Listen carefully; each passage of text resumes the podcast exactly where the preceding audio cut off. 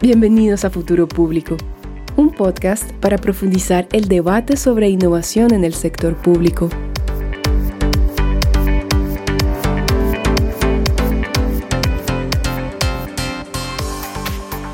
Hola, hola, bienvenidos a Futuro Público. Yo soy Alberto Burs y bienvenidos a nuestro episodio recap o resumen de lo que ha sido la serie GovTech Latinoamérica Conmigo están el día de hoy José Díaz y Ángela Galeano, amigos y colegas de la casa acá de Futuro Público, y con ellos haremos un repaso y breve resumen de lo que ha sido esta serie de Costec Latinoamérica. Luego de dos episodios donde entrevistamos a múltiples actores del ecosistema, específicamente siete startups de países de Iberoamérica, tres instituciones multilaterales y del sector privado, una ciudad y un organismo de la sociedad civil, creemos que hay muchos aprendizajes y que vamos a tratar de rescatar en este espacio. Y también no se nos puede olvidar que con esta serie, al menos para mí, eh, funciona como la consolidación de futuro público. Aquí con esta serie de GovTech no solamente hubo un crecimiento del equipo, sino también el propósito de crear conocimiento a partir de los episodios y las diferentes conversaciones que tenemos acá. Por eso estamos intentando tener un trabajo de gestión del conocimiento que estaremos compartiendo con ustedes a través de las redes sociales. Bueno, empecemos y vamos un poco al, resumen sobre la serie. Específicamente, me gustaría escuchar de mis colegas Alberto y Ángela sus opiniones sobre por qué, por ejemplo, es relevante hablar de GovTech eh, en el contexto actual y cuál es un poco la promesa de esa industria para el sector público y la población. Bueno, para mí es relevante hablar de GovTech en este momento porque en un contexto de pospandemia eh, y desde antes también, pero sobre todo en el contexto de pospandemia, todos fuimos testigos de que en el sector público se puede experimentar en corto tiempo. Y esto es importante porque es un tema principal cuando estamos hablando de innovación en el sector público y esa voluntad política también de llevar eh, innovaciones o utilizaciones de los servicios públicos en diferentes formas y de diferentes formas. Entonces empezamos a ver que compañías, que startups, que diferentes organizaciones nos demuestran que se puede utilizar los datos de una forma que crea valor público y eso lo tenemos que ver desde la perspectiva de qué es lo que queremos para un sector público mucho más innovador, mucho más orientado al usuario en diferentes productos, en diferentes servicios que pueden también ser eh, proveedores y solucionadores de retos públicos. Y la promesa del GovTech, que está muy relacionada para mí en estar en este momento relevante de por qué hablar de GovTech, es porque todos nos tenemos que enterar un poco de qué es lo que se habla cuando se habla de GovTech. Hay diferentes definiciones eh, y ustedes ya, ya van a ver eh, lo que mis compañeros piensan aquí, pero para mí el más, lo más importante de la promesa es mejorar el relacionamiento de usuarios, no me gusta decir ciudadanos, pero usuarios de un Estado con su aparato burocrático que sea más rápido y centrado en la pluralidad de esos usuarios de ciudades, naciones, estados, etc. Bueno, sobre lo que ha dicho Ángela, yo creo que agregaría en cuanto a por qué hablar de GovTech es relevante. Y yo ahí tomaría un poco lo que hablamos en el episodio que hicimos con Enrique Zapata de CAF eh, y cómo él proponía esta idea de que GovTech no es solamente un rebautizo de lo que es gobierno electrónico digital, sino es en realidad lo podemos tomar como un modelo general para crear capacidades digitales en el sector público. Y me parece que esto es súper relevante porque no es solamente estamos comprando tecnología, sino estamos de alguna otra manera adoptando o ciertas maneras de hacer, de pensar, de hacer las cosas, que un poco vienen de este mundo de las startups y de los negocios un poco más avanzados en lo que es tecnología y cómo, y cómo el sector público a partir de esto puede también empezar a concebir su propia innovación, ¿no? Y en efecto, creo que relacionado a lo que ustedes han mencionado, para mí el potencial de GovTech está en la posibilidad de impulsar cambios relevantes en áreas que tradicionalmente son muy duras o, o, muy reacias al cambio. Hemos visto a lo largo de los episodios que eh, hay startups involucradas en procurement, en provisión de servicios, en articular cadenas de valor y, una serie de temas que se relacionan ya sea con el usuario o, o sea, con el usuario público, que, que, vienen a ser las personas que trabajan dentro de las instituciones públicas o con el, con el ciudadano. Eh, en este sentido, creo que parte de la promesa eh, de GovTech está en ser un poco este pegamento que articula muchos de esos esfuerzos públicos y, esta articulación es precisamente, eh, eh, va de la mano con esta necesidad de coordinar intersectorialmente, hablar con el ecosistema, articular, generar resiliencia, capacidades de anticipación y preparación eh, para incorporar a este sector privado que pues en su mayoría aparentemente es mediano, pequeño, eh, como partners de confianza y altamente innovadores para el Estado y que el Estado también los vea como eh, habilitadores precisamente del cambio que, ellos están impulsando. Y ya que hablamos un poco sobre el ecosistema y empezamos a dar esta mirada en grandes rasgos, capaz valdría la pena también reflexionar ¿Cómo vemos esta interacción del ecosistema con lo público y sobre cómo precisamente se aproxima GovTech a, las distintas, con sus distintas soluciones a los distintos problemas públicos?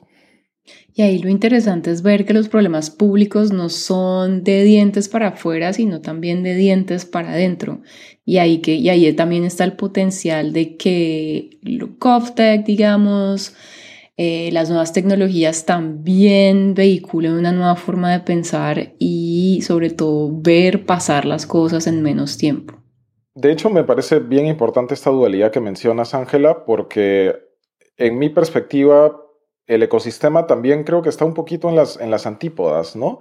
Eh, en algunas ciudades, específicamente, por ejemplo, Córdoba, eh, pues el ecosistema está muy presente, muy incipiente, pero en general, a nivel país, el ecosistema como que se diluye, eh, el pulso aún está débil, está medio desarticulado. Y bueno, esto no necesariamente es malo. En cierto modo, eh, la articulación puede ser mucho más funcional, más fácil eh, a nivel local, más inmediata, pero aún no llegas a escalar a las grandes ligas, ¿cierto? que es un ministerio o, a nivel nacional. Entonces, Allí creo que eh, es también donde, donde se refleja un poco em, estas distintas interacciones entre las instituciones, las startups y los esfuerzos a, distintos niveles. A nivel local, en resumen, parece que está muy fuerte, pero a nivel nacional estos esfuerzos están un poco más diluidos.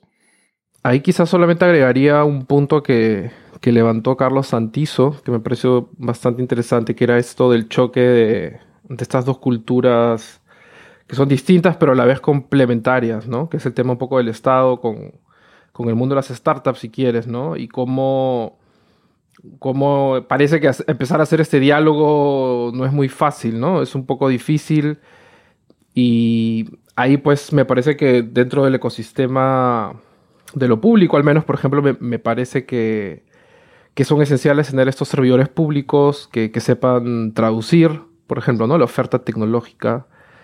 Y a su vez también necesitas gente del mundo de startup, de los negocios, del mundo de la tecnología, que también entienda la complejidad de lo público, ¿no? Yo lo veo como la incipiente o la creación de ecosistemas porque no son cosas, no es un ecosistema fácil, ya que tiene lógicas distintas, ya que el sector público también tiene unas dinámicas en contratación, como unas, unas eh, camisas de fuerza bien específicas, pero eh, con gente como eh, Carlos Santizo, como Idoya, esos de verdad son los líderes que traducen estas lógicas, los beneficios y sobre todo con Idoya y su estudio GOBE, también se puede ver que es necesario abonarle a ese ecosistema, no crece porque sí. Entonces también eh, hacer hincapié en que no es solamente algo de tecnología, sino también centrado en personas que comprendan estas dos lógicas, que se puede hacer o que se pueden fomentar las condiciones para la escalabilidad del ecosistema GovTech y también del GovTech, no solamente en ciudades, sino también en, en estados. De acuerdo, y ahí un poco la conversación que tuvimos con Enrique Zapata eh, fue bien interesante sobre los habilitadores, ¿no? Los habilitadores que pueden ser instituciones, pueden ser personas, pero son, tienen esta capacidad, como tú dices, de traducir y como dijo Alberto, de hacer el link entre, entre las necesidades del sector público, del sector privado, pero también dentro de cada uno de sus propios ámbitos. Y, y ese rol es súper importante y que de hecho capaz excede un poco el tema de GovTech, ¿no? Estamos hablando del recurso humano, de la preparación organizacional que, tiene que haber para eh, precisamente seguir y, eh, reforzando e impulsando el, ecosistema. Básicamente sin estos habilitadores, por ejemplo, la ciudad de Córdoba ¿no? es, un, es, un gran habilitador eh, del ecosistema, o Corfo en Chile, pues las startups y muchas de estas iniciativas resultarían prácticamente inviables. Bueno, y lo que hicieron en esta serie, José y Alberto, fue entrevistar a varias startups que hacen diferentes cosas en el tema de GovTech y queremos saber qué es lo que aprendieron después de hacer todos estos episodios. Entonces hice unos puntos y les quiero preguntar así como en modo rapid fire cuáles fueron esas lecciones eh, después de esta serie. Entonces, en el tema de financiamiento, ¿qué aprendiste en esta serie, José? Bueno, vamos con el examen. Financiamiento, no existen rutas de financiamiento exclusivas ni únicas para GovTech. Eso me quedó bastante claro y que además el financiamiento inicial depende en muchos casos de instituciones que den backup, pero de distintos modos, reputacional, financiero, logístico, etcétera, que puedan aliviar un poco eh, los costos eh, en los que incurran las startups. Y Alberto, ¿vos qué descubriste, pues? Bueno, sobre lo último que dijo José, a mí me llamó la, atención bastante el rol importante que juegan organismos multilaterales en, todo lo que ha sido el movimiento GovTech en Latinoamérica. Me parece que han sido de vital importancia no solo a través de capacitaciones, sino a través de otorgar grants y ayuda económica. Y bueno, eso ha sido, eso ha sido una parte, ¿no? La otra parte que me parecía bastante interesante es que cuando uno piensa en startups, normalmente, normalmente piensa pues en, este, en esta cosa del capital de riesgo, de que eh, de, esas startups que tienen esta obligación de crecer y en algún momento pues este, dar todos los réditos a los inversionistas, qué sé yo, y, y si bien eso probablemente sigue siendo cierto, este, en el tema B2G de Latinoamérica me parece que las startups GovTech tienen una necesidad de ser autosostenibles desde el comienzo, ¿no? Y no hay como, o sea, siento que valían bastante su, su modelo de negocio y logran mantenerse a través de tener una cartera de clientes a, los cuales a los quienes les venden un producto, un servicio determinado y eso sí, eso me parece bastante, o sea, me llamó bastante la atención. Y esto nos lleva al segundo punto que es que aprendieron sobre las condiciones para la escalabilidad de las GovTech. Bueno, para mí cambios normativos a la forma de contratar es básico y de hecho han habido varios avances ahí, lo han mencionado todos. Carlos Santizo ha sido un gran impulsor de este tema, igual Idoya, bueno, CAF y el BID también detrás. Este, pero también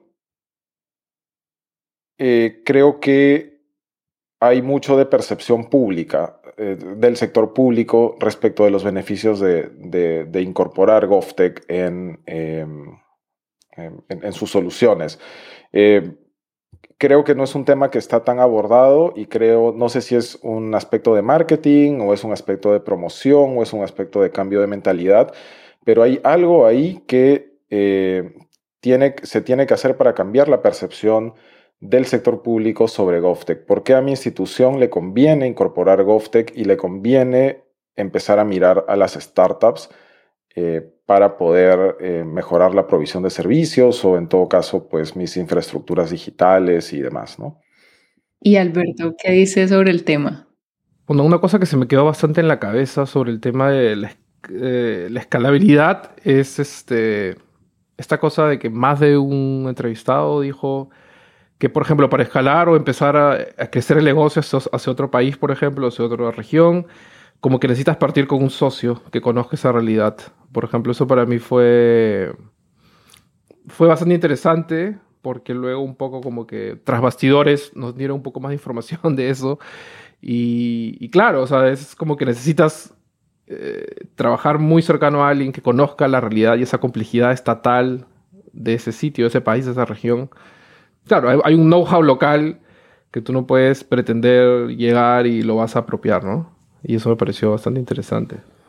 Súper interesante, sí, tiene mucho que ver también con la confianza, diría yo, pero eso lo explico después. Y hay otro punto que para mí es muy importante sobre las necesidades de los usuarios y usuarios definidos no solamente como ciudadanos usuarios de la, del Estado, sino también usuarios al interior de las organizaciones públicas. José. Buen punto. Allí, de hecho, quisiera citar a, Daniela Carvajalino, que creo que ella eh, hizo mucho hincapié sobre por qué las soluciones desde GovTech tenían que también mirar a esta, diversidad de usuarios que existen. Hay servicios, muchos de ellos que están orientados a solucionar un aspecto específico de la administración pública. Entonces los usuarios son administradores públicos.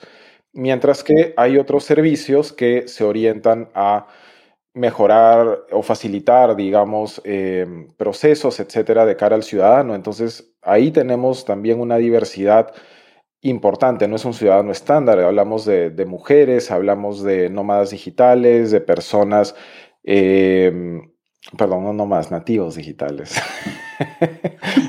eh, nómadas digitales, el sueño de José, entonces. Eh, hablamos de nativos digitales, hablamos de personas que no pueden utilizar servicios digitales y que, necesitan todavía servicios on-site, que aún así pueden ser facilitados por GovTech. Entonces, eh, en ese sentido, creo que, mirar al usuario es crítico y esa parte todavía no está tan bien desarrollada. Es una caja gris que creo que eh, vale la pena que, las startups puedan empezar a mirar.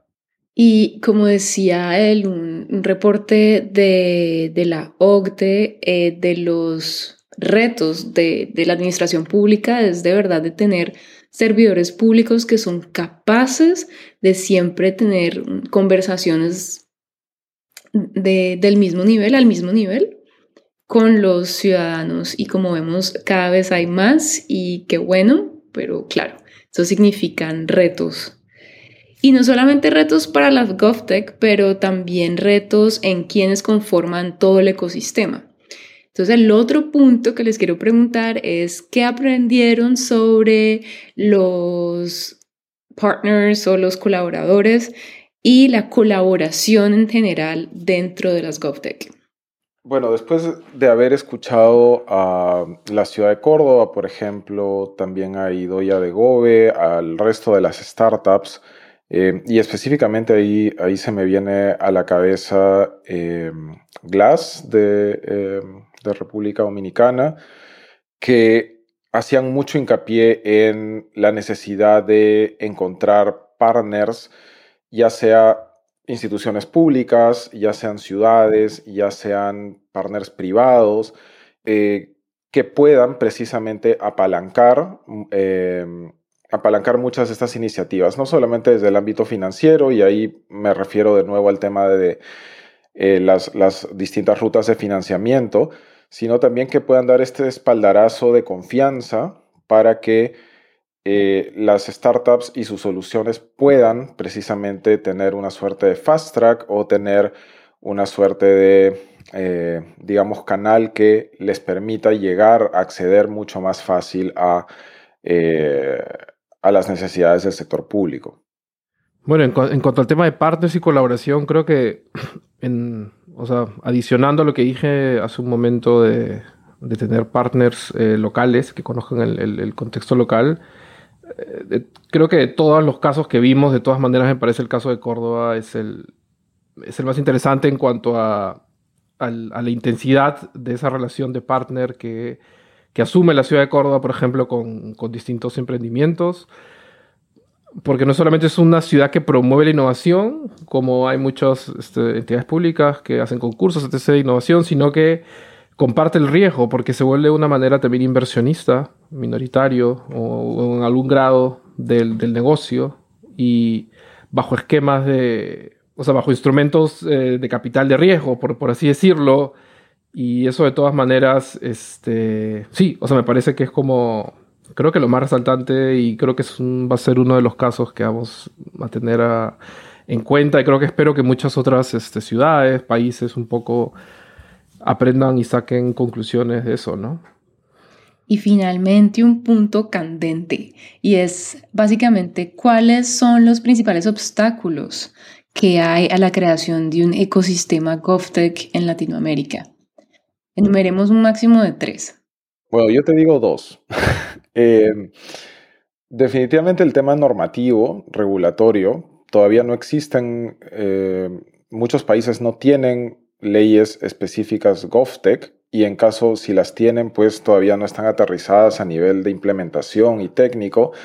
Eh, eso es uno. Y lo segundo es que no existen forma de evidenciar las necesidades desde el Estado eh, donde puede entrar GovTech. Es decir, llamémosle una lista del 1 al 100 de necesidades o áreas de trabajo donde el Estado requiere de manera urgente, eh, por ejemplo, procurement o requiere apoyo desde, desde GovTech para darle una señal precisamente al mercado, a los inversionistas, a las startups sobre a dónde apuntar dónde pueden ir tus soluciones, dónde vas a encontrar financiamiento para esto, porque esto es lo que necesitamos. Bueno, y Alberto, ahí te quedó fácil, te queda una, entonces. Me queda una, ¿qué me queda? Cultura, liderazgo. no, yo creo que de todas maneras esos dos puntos también están, están faltantes o son como que todavía hay brechas por cerrar.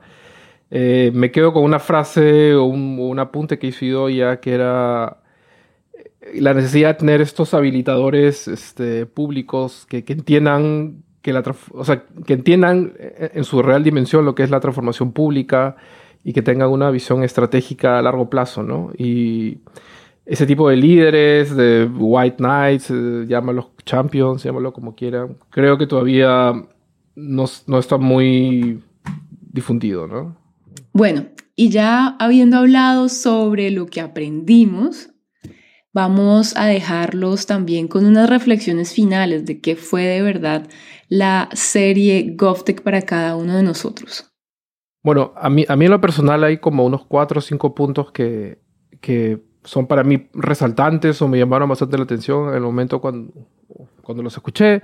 Y creo que, por ejemplo, un punto que, algo que resuena bastante a lo largo de toda la serie es, es este perfil de fundadores, de founders, eh, de startups que son bastante comprometidos y apasionados por, por atacar, necesidades sociales y, enfrentarse a problemas públicos urgentes y cómo eso también los lleva a tener cierta flexibilidad y paciencia para, pasar por procesos engorrosos de contratación y ciclos de venta largo y esta resiliencia y, personas bastante motivadas y engaged con lo público es algo que de todas maneras me llevo de esta serie. Eh, eso por un lado.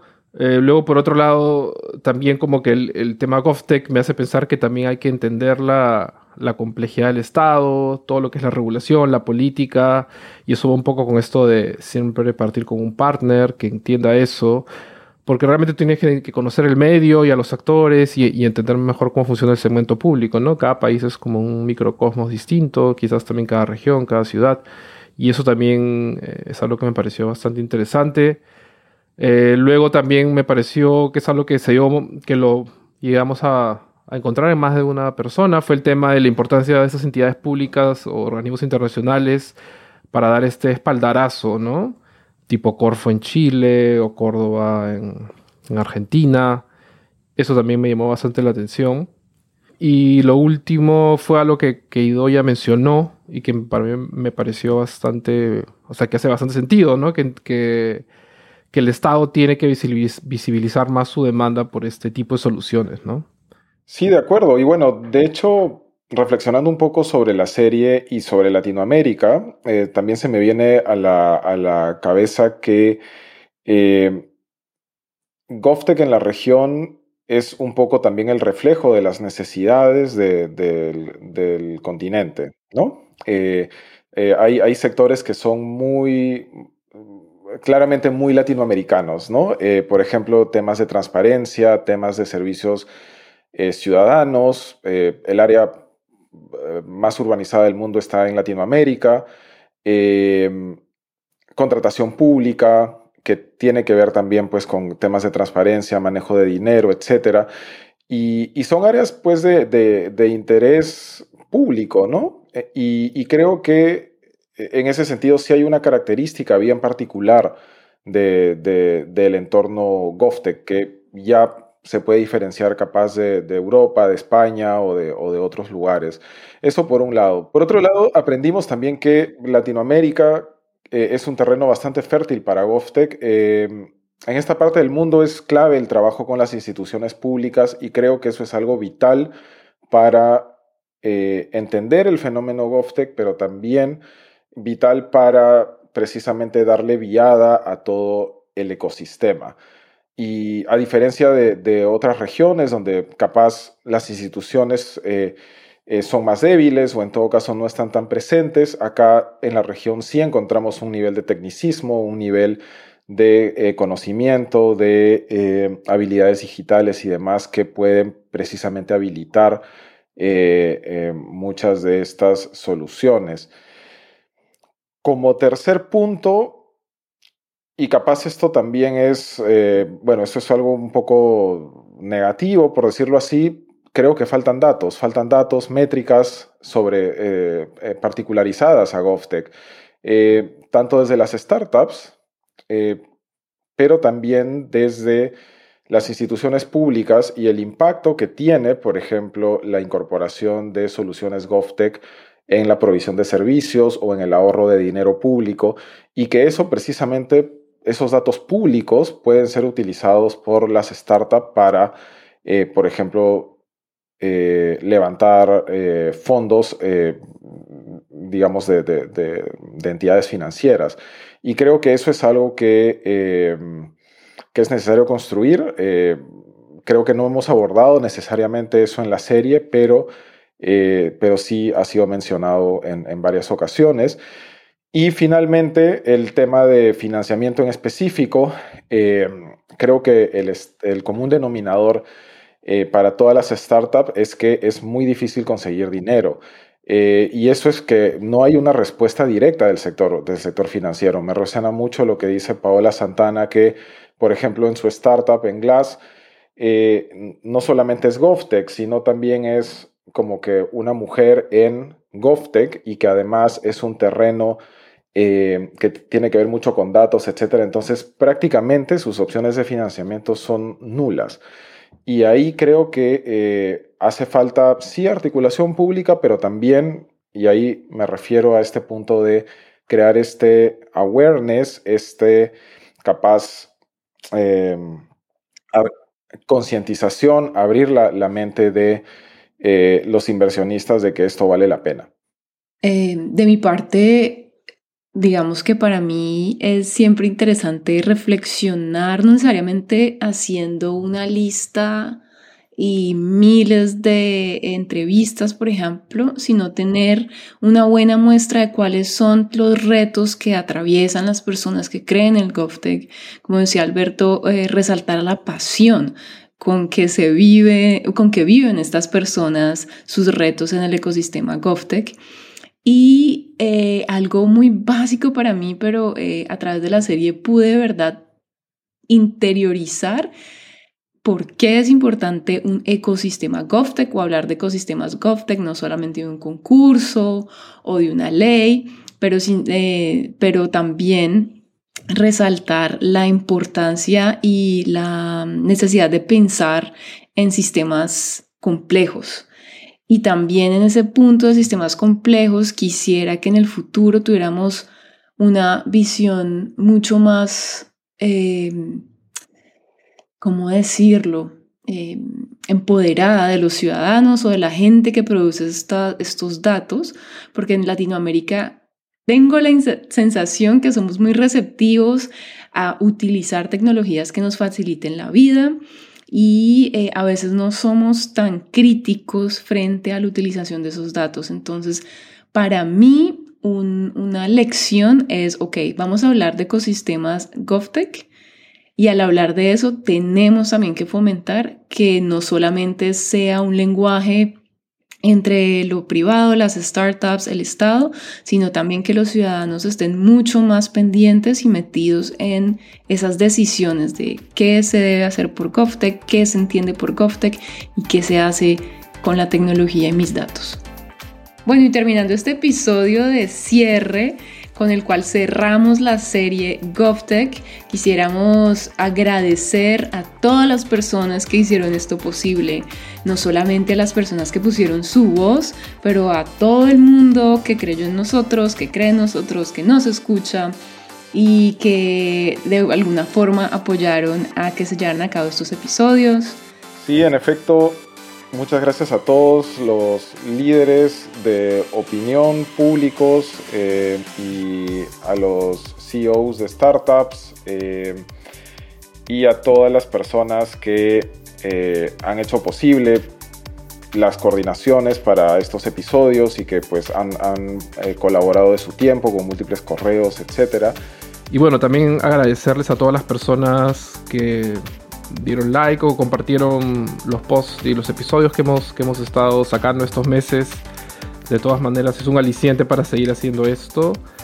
Y bueno, aprovecho también pues para hacerles recordar que siempre estamos disponibles a través de nuestra página web o vía LinkedIn como Futuro Público.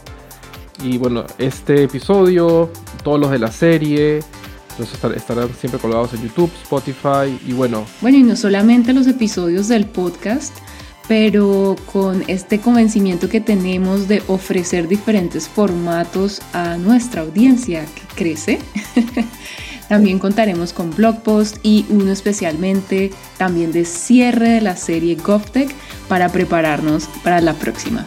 Así es. Y con eso concluiríamos el episodio de hoy. Gracias por escucharnos y nada, un abrazo. Cuídense, chao. Gracias a todos. Chao. Chao.